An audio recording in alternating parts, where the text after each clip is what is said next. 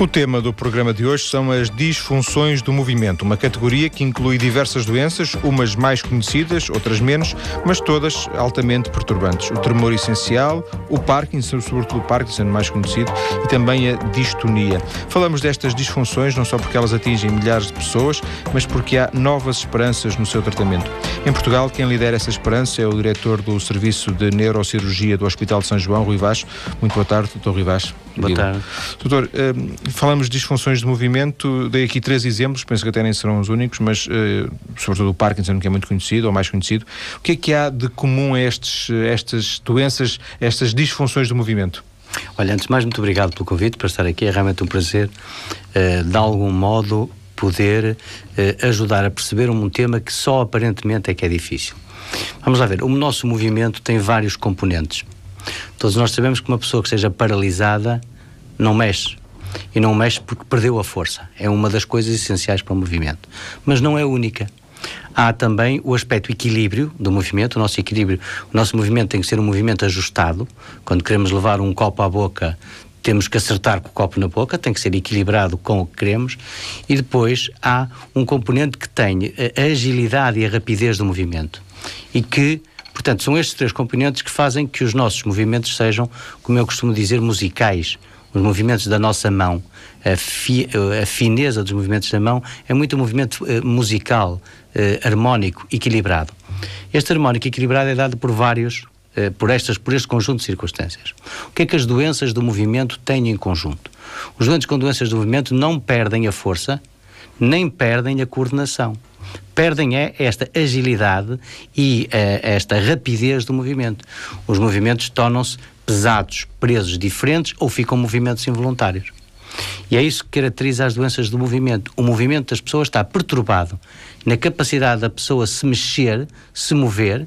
Por exemplo, na doença de Parkinson, como se estivesse dentro de uma armadura, preso, perro, mas digamos não é por falta de força. Mas não é por falta de força, nem é, por exemplo, como as doenças do cerebelo que dão um transtorno do equilíbrio, que nós vemos às vezes na rua, as pessoas com alterações do equilíbrio, a, a desequilibrar-se de um lado para o outro da rua. Não é isso. Aqui o que está em questão é essa agilidade do movimento e a capacidade de o fazer de um modo harmónico.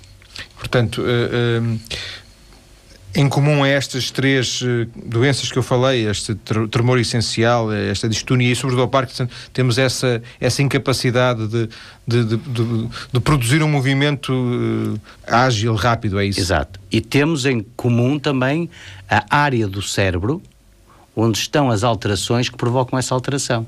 Quer dizer, a área do cérebro que faz perder a força é diferente da área do cérebro onde está o conjunto das doenças do movimento e é diferente da área cé do cérebro onde está o controle do equilíbrio. Certo. Portanto, estas doenças têm em conjunto essa característica de perturbação do movimento, ou porque o movimento se torna preso, é pouco ágil, ou porque surge tremor, ou porque surgem outros movimentos involuntários, e a área do cérebro, digamos, eh, onde está localizada a perturbação que leva a estas doenças, é também, de algum modo, comum embora uh, a verdade seja que o nosso conhecimento sobre o que se passa na verdade por trás destas doenças do movimento está longe de ser perfeito. Sabe-se qual é a origem? É uma parte do cérebro que está, não sei a palavra certa, danificada, mas não sabe porque é que essa parte está danificada, é isso?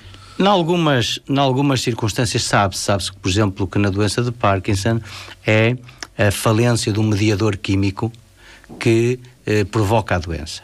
Ou seja, os circuitos cerebrais que controlam essa característica do movimento estão perturbados. Sabemos, por exemplo, na doença de Parkinson, porque é que surge essa perturbação? Pela falta de dopamina. Há outras doenças em que não sabemos a causa exata dessa perturbação, mas sabemos que essa perturbação existe e sabemos onde ela está. E sabemos, e nomeadamente há uh, muitos estudos experimentais sobre isso, quer no animal de experiência, uh, sobre o induzir artificialmente este tipo de alteração. Portanto, nós sabemos onde está a origem, mas há coisas que nos falta ainda muito saber. Falta-nos saber porque é que se, porque é que o fulano tem e outro fulano ao lado não tem. Qual é a causa? No momento em que tivermos a causa, temos a cura. E falta-nos ainda perceber exatamente, por exemplo, na doença de Parkinson, que é mais estatisticamente significativa, é mais importante, eh, porque é que os neurónios começam a degenerar. Nós sabemos que eles degeneram, sabemos que da sua degenerescência resulta uma falta de dopamina, nós conseguimos controlar os sintomas da doença dando em comprimidos esse medicamento em falta, mas não percebemos porque é que os neurónios começam a degenerar. É montante na origem. Quando percebermos isso, temos a cura da doença. É, nós temos falado sobretudo do Parkinson, é, é, é uma doença que tem uma visibilidade até pública hoje em dia cada vez maior, mas eh, não sei se estou enganado e se calhar não sei se existem dados eh, quantitativos que, que possam confirmar isso, mas eu li alguns que este tremor essencial de que eu não tinha ouvido falar sei, felizmente, uh, nesse sentido que nunca tive nenhum caso próximo, uh, que era algo até bastante frequente, não era uma coisa, não, não era uma coisa uma, chamada doença rara, não? Não, não é doença rara. Tem uh, muitas vezes, muitos casos.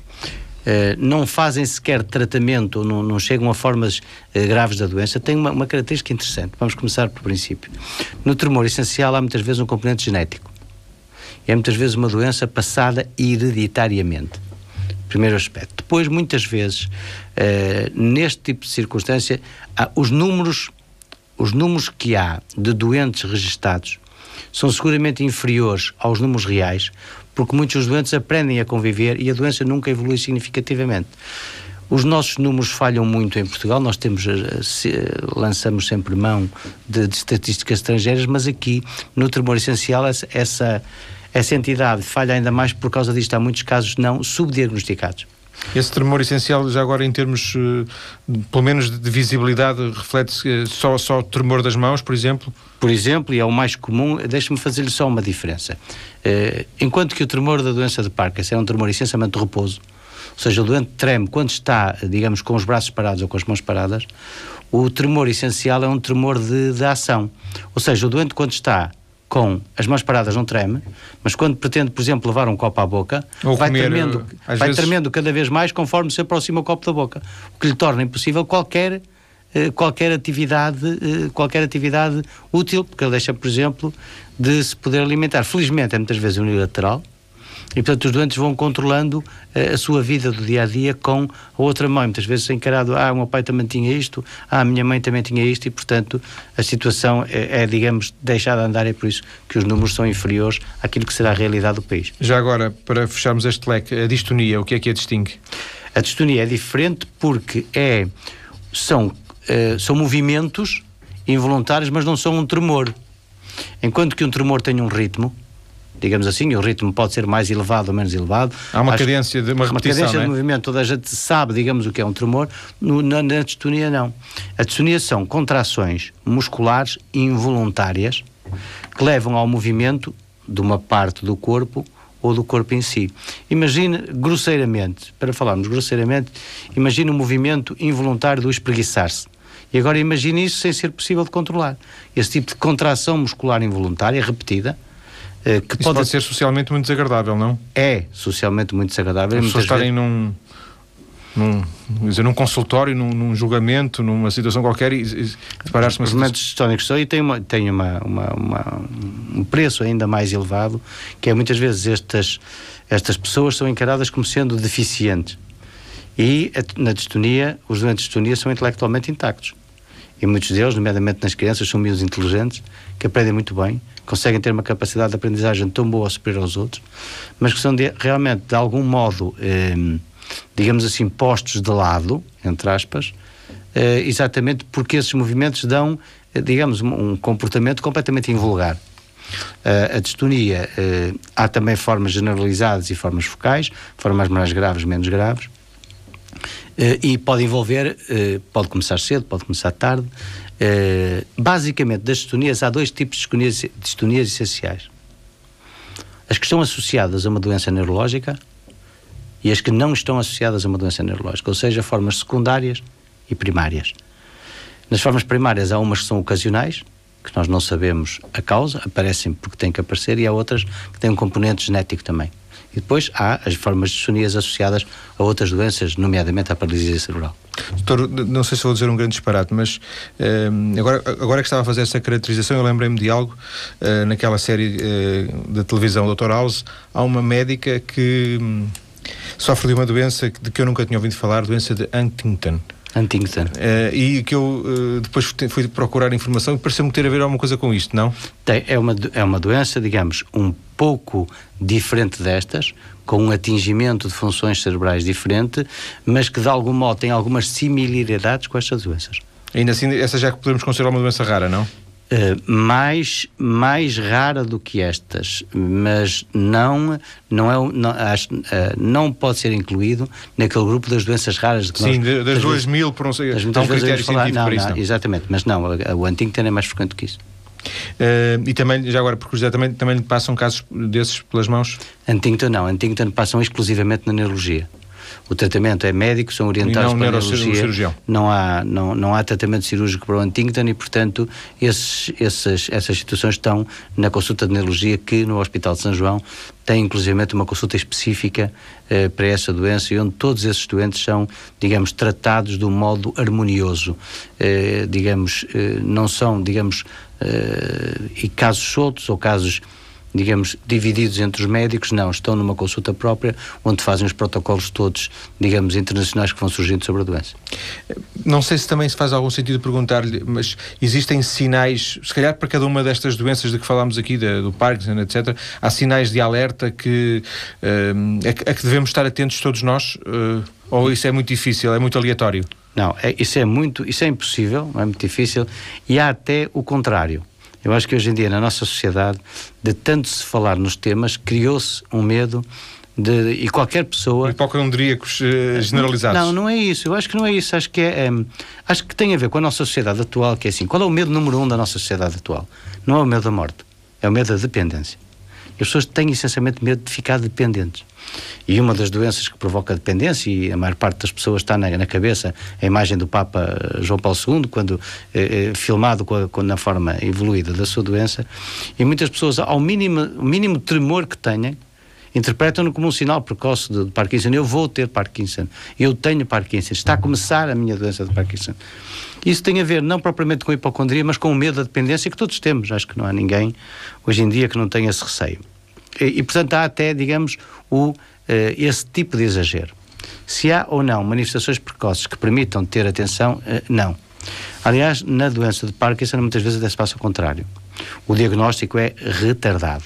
Ou seja, o doente anda de médico, as, as manifestações iniciais são tão frustres, tão ligeiras, e pode ser só uma perda de agilidade de uma mão, por exemplo, que as pessoas andam de médico em médico, eh, desvalorizando sintomas e só quando a doença progride e quando aparecem sintomas mais exuberantes da doença é que o diagnóstico é feito, exceto, obviamente, quando, mesmo na fase inicial, o doente consulta um, um, um neurologista diferenciado em doenças do movimento, o que não é o costume. Uh, mas muitas vezes o que acontece é ter um diagnóstico retardado por as manifestações serem realmente muito ligeiras e difíceis de diagnosticar na fase inicial.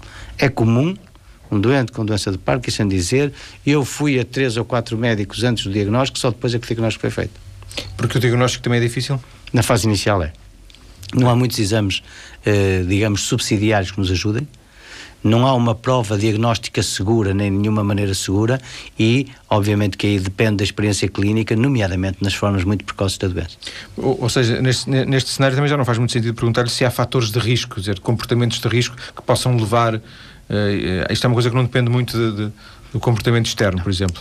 Tudo que, não, tudo que provoca uma lesão cerebral pode provocar, se essa lesão acontecer num determinado sítio, pode levar a, a uma perturbação do movimento. Por exemplo, há distonias associadas a fármacos.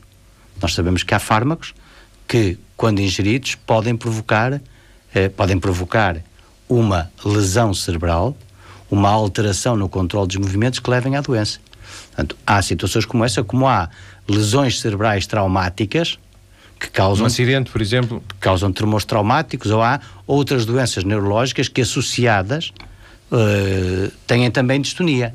Portanto, há esses fatores que são conhecidos. Agora, na nossa vida do dia a dia, o que é que podemos prever? Basicamente, a questão dos fármacos e das, da relação da relação das doenças do movimento com os fármacos. E, por exemplo, em relação à distonia, há eh, é uma, essa relação com um determinado grupo de fármacos. E esses fármacos estão identificados à partida, portanto, nenhum médico hoje em dia os receitará?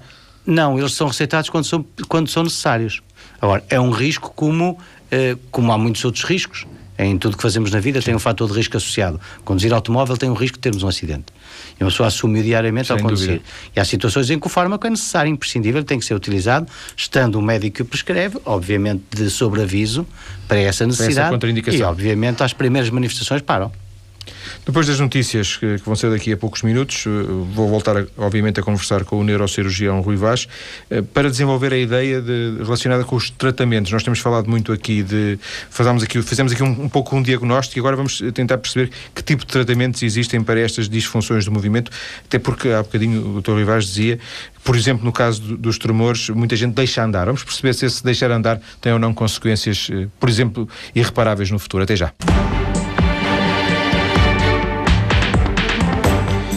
Estamos no programa de hoje a falar das principais, eh, das principais disfunções do movimento. Já falámos de tremor essencial, de Parkinson, de distonia, mas sobretudo também, de, obviamente, de Parkinson, que é de todas aquela doença que tem mais visibilidade pública dentro destas disfunções do movimento. Em estúdio, um dos principais especialistas em Portugal, o neurocirurgião do Hospital São João, Rui Vaz. Doutor, vou pegar nesta ideia que há bocadinho disse, eh, quando quando se referia ao tremor essencial, dizia muitas pessoas uh, lidam com aquilo, dizem o meu, o meu pai já, já teve, a minha mãe, e pronto, convivem com isso. Essas pessoas uh, teriam tido vantagem se tivessem atalhado caminho antes? Não. Não, definitivamente não. Uh, o, não há nenhum, nenhum prejuízo para o doente, exceto o prejuízo que advém da própria doença do movimento. Ou seja, se eu bem compreendo a sua pergunta, é um se tratássemos mais cedo, se tratássemos mais cedo impedíamos a progressão da doença? A resposta é não, antes pelo contrário. Muitas vezes, por exemplo, na doença de Parkinson, nas formas muito ligeiras, nós optamos por não tratar. Enquanto os sintomas não interferem com a qualidade de vida da pessoa, nós optamos por não gastar, digamos, uh, munições e gastar fármacos que nós sabemos que nos vão fazer falta mais à frente e, portanto, enquanto está aquilo que nós. Este é um termo técnico, não é um termo uh, utilizado no dia a dia.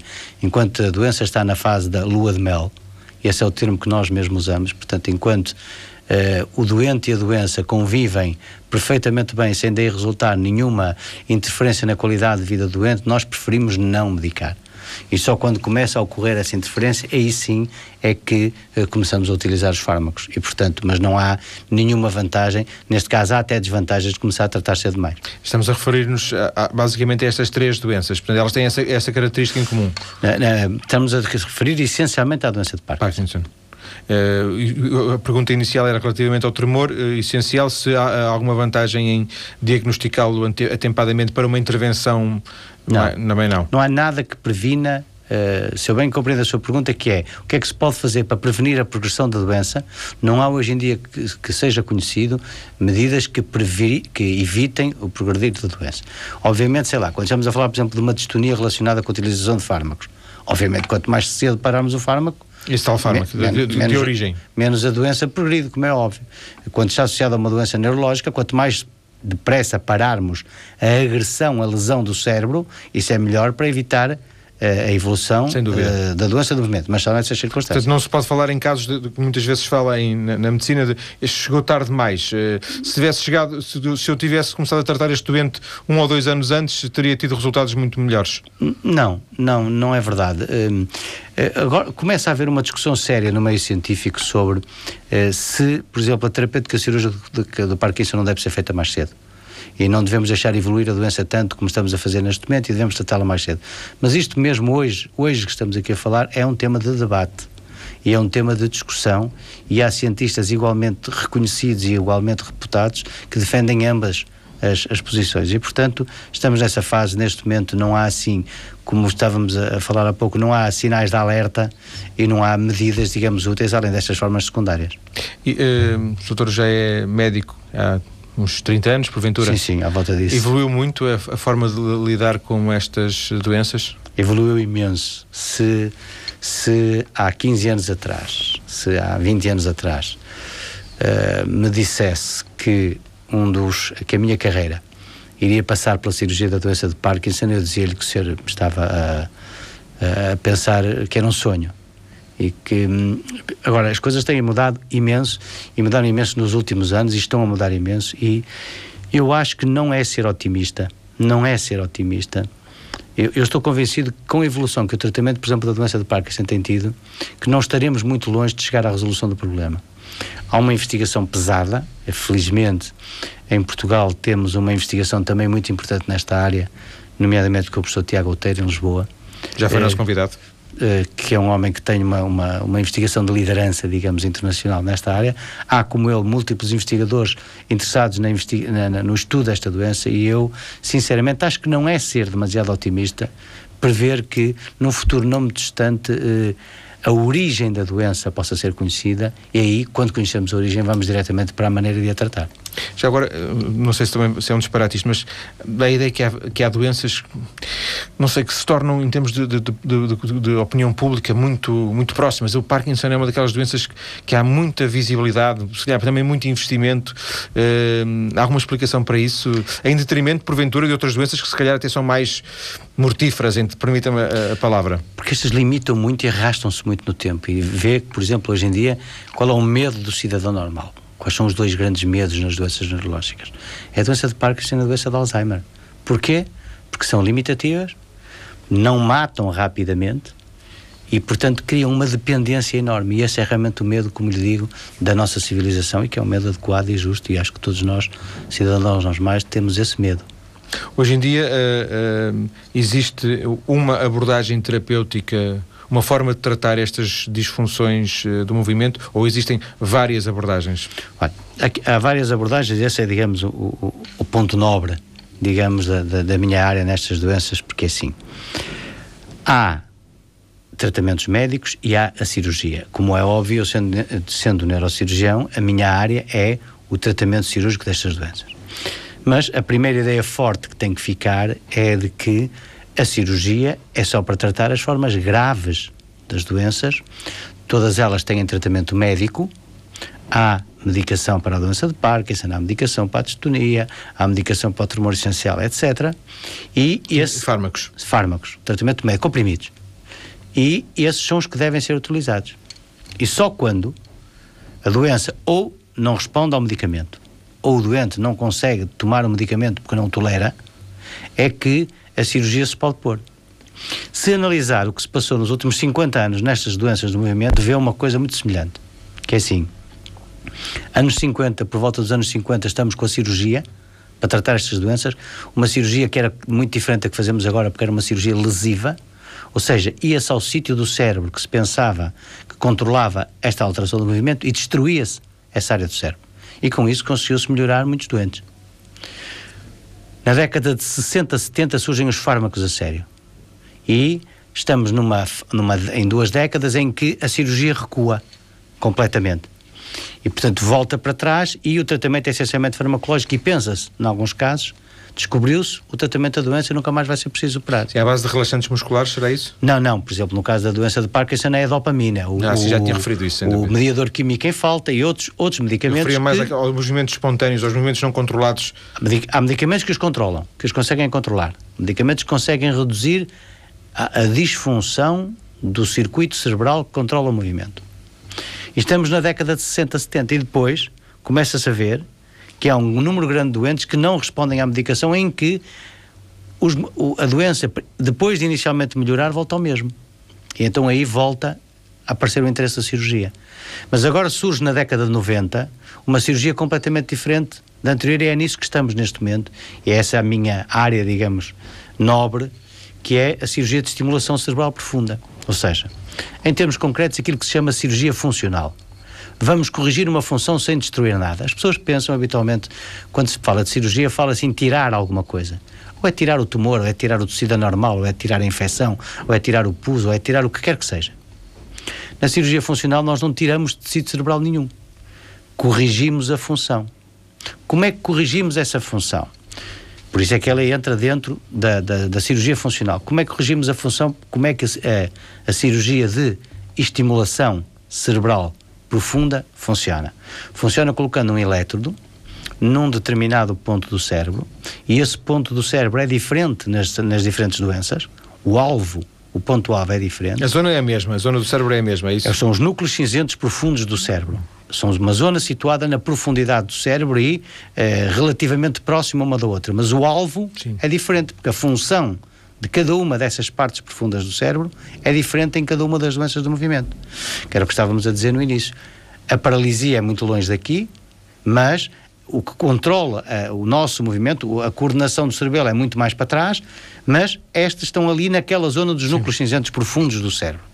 É assim que, é assim que são, digamos, tecnicamente uh, denominados. E, portanto, vamos escolher o alvo que queremos para aquela doença e nesse alvo colocamos-lhe um elétrodo que fica ligado a uma bateria que é colocada, colocada debaixo da, da, da clavícula, na, na, parede, na parte superior do tórax e esses estímulos elétricos gerados, ao chegarem a esse elétrodo, a esse alvo, provocam o quê? Não provocam o desaparecimento da doença, mas provocam que os sintomas melhorem. Ou seja, interferem na, no, no circuito cerebral que estava desregulado. Ele estava desregulado, funcionava mal e por isso é que o doente tinha movimentos anormais. A estimulação cerebral profunda, o que é que faz? Consegue, ao fazer chegar esse estímulo elétrico, regular essa disfunção e, portanto, os movimentos anormais e os sintomas da doença reduzem-se. Mas, por exemplo, no caso da doença de Parkinson, a origem continua a progredir e a doença continua a evoluir. É uma espécie de um pacemaker que é colocado. É exatamente um pacemaker. É exatamente como se fosse um pacemaker, só cujo alvo é um núcleo cinzento do, do, do cérebro e não o interior do coração, como nos, como nos pacemakers. E uh, um, estamos a falar de uma, de uma, tecnologia, de uma técnica, de uma tecnologia recente, é isso? Ainda, ainda não suficientemente desenvolvida para, para se obter todos, todos os proveitos que, que eventualmente ela pode trazer? Não, é uma técnica que está constantemente em evolução e o que aconteceu agora no São João e que foi, digamos, o motivo próximo desta, desta nova conversa, foi, desta nossa conversa, foi a introdução de uma nova bateria recarregável. Ou seja, mesmo desde, eh, vamos lá ver, a cirurgia da doença de Parkinson começa a nível mundial eh, nos anos 90, meados dos anos 90. Os a primeira série publicada de estonia é do ano 2000. Portanto, estamos com uh, um tipo de cirurgia relativamente recente. Nós começamos no Hospital de São João e quer numa doença, quer na outra, introduzimos em Portugal uh, a cirurgia da doença de Parkinson em 2002 e da distonia em 2005. Portanto, estamos a falar de uma técnica cirúrgica relativamente recente, mas que, não sei se tem essa ideia, mas neste momento há no mundo já mais de 400 mil parkinsónicos tratados com cirurgia. Portanto, estamos a falar de quase, quase meio milhão Sim. de pessoas no mundo tratadas com estimulação cerebral profunda para a doença de Parkinson, fora nas outras doenças. Portanto, é uma técnica nova, mas, como todas as técnicas, e estamos aqui dependentes da tecnologia, há uma evolução constante.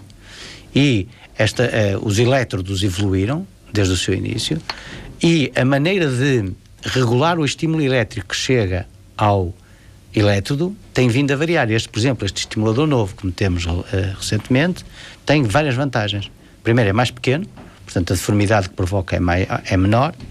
Segundo, é recarregável, ou seja, enquanto que na doença de Parkinson o estimulador que colocávamos temos que substituir de 5 em 5 anos. E na distonia... Que obriga uma intervenção, ainda que mínima, mas obriga... Obriga uma anestesia geral. Eh, até o nosso problema maior nem é esse, o problema é o risco de infecção. Temos um doente que está bem que vamos correr um risco de infecção em que se infectar temos que tirar Sim. tudo. Então voltamos à estaca zero. Portanto, eh, isso na distonia, a distonia, eh, eh, a bateria gasta mais rapidamente, é preciso um estímulo maior. As baterias esgotam-se normalmente em dois anos, dois a três anos. Esta nova que colocamos agora é recarregável e dura 9, 9 a 10. E portanto poupa, digamos, ela é mais cara, custa cerca de 12 mil euros a mais que a outra, mas poupa, em média, duas anestesias gerais e dois dos outros estimuladores antigos não recarregáveis que custavam, uh, que custavam uh, cerca de 20 mil euros. E, e, portanto, e dos riscos de, de, de, infecção? E dos riscos de infecção. E, portanto, nesse aspecto é uma despesa acrescida, mas que claramente para o doente é um claro benefício que, de, que advém digamos, de uma inovação tecnológica ao serviço da medicina, como nós vemos em tudo, dos computadores a todos os materiais que usamos, na verdade há uma evolução constante e isso também se aplica neste material. Estamos a falar uh, de algo que é. Eu não sei se que é, que é raro fazer-se aqui, por exemplo, em Portugal, ou é, é, esse tipo de intervenções cirúrgicas uh, de, estimulação cerebral profunda não. já estão relativamente estão relativamente. Já, já estão relativamente banalizadas. Quando nós começamos em 2002, éramos só nós no São João que fazíamos. Depois disso, e nós colaboramos na formação de dois dos outros centros, há uh, cinco centros no país a fazer, e eu penso que em média, em média por ano, neste momento devem estar a ser operados eh, na casa dos 80 doentes. 80 doentes portugueses ano eh, são submetidos a cirurgia para estimulação cerebral É pouco, é muito? É pouco.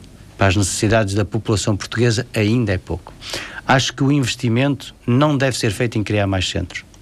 Acho que é preciso adquirir um conjunto de experiência para se poder obter bons resultados. E, portanto, esse é um dos, um dos erros do nosso planeamento em saúde, é todos quererem fazer tudo. É impossível evoluir assim.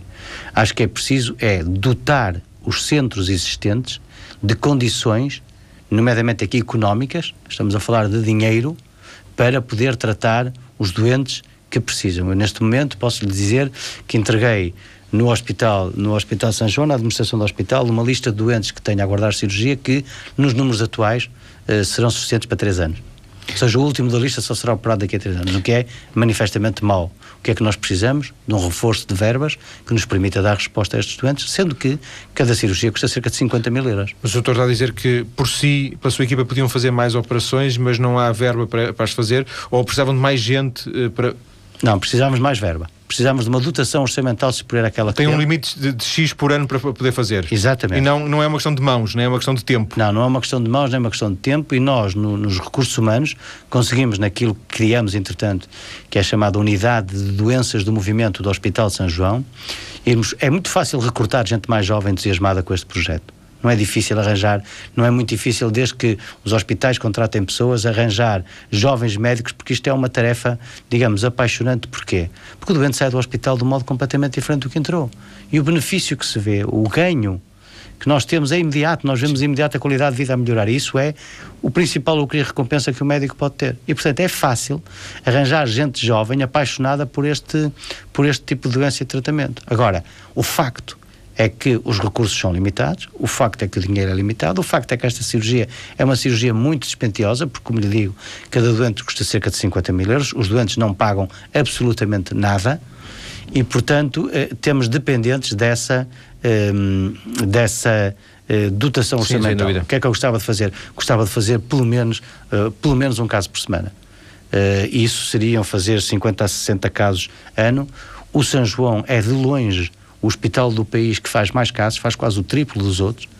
Estamos a fazer cerca de 30 casos ano. Mesmo assim é pouco. Mesmo assim é pouco. É muito pouco, se calhar. Muito é? pouco. Como lhe digo, a nossa lista de espera, o último, se continuar as condições atuais, será operado daqui a 3 anos. Só para fecharmos esta conversa, só por curiosidade, e fora de, de, em relação ao que se faz fora de, de Portugal, estão. Há já outras. Uh, tipo, outro tipo de cirurgias mais avançadas? Estamos mais ou menos na mesma linha do que se faz internacionalmente? Deixa-me aproveitar essa, essa pergunta para usar a medicina em geral. Hoje em dia a medicina circula com uma velocidade enorme, todos nós vamos fora, todos nós temos acesso à net, todos temos formação, não é aceitável, nem nenhum médico português aceita, que se possa fazer no estrangeiro melhor do que faz na sua área. Ou seja, se eu sei que nesta área estão a fazer algo melhor que o meu, a minha obrigação é, no mês seguinte, ir lá fora aprender e passar a fazer cá. Portanto, aliás, nós, no São João, o nosso grupo faz parte de um grupo internacional que está a criar critérios de qualidade nesta cirurgia, portanto, estamos perfeitamente a par do que de melhor se faz na Europa, que é, digamos, eh, o que melhor se faz no mundo. Agradeço ao Dr. Rui Vaz ter vindo à TSF esta hora, conversarmos sobre disfunções do movimento e também das formas de as tratar. Muito obrigado e muito boa tarde. Muito obrigado, boa tarde.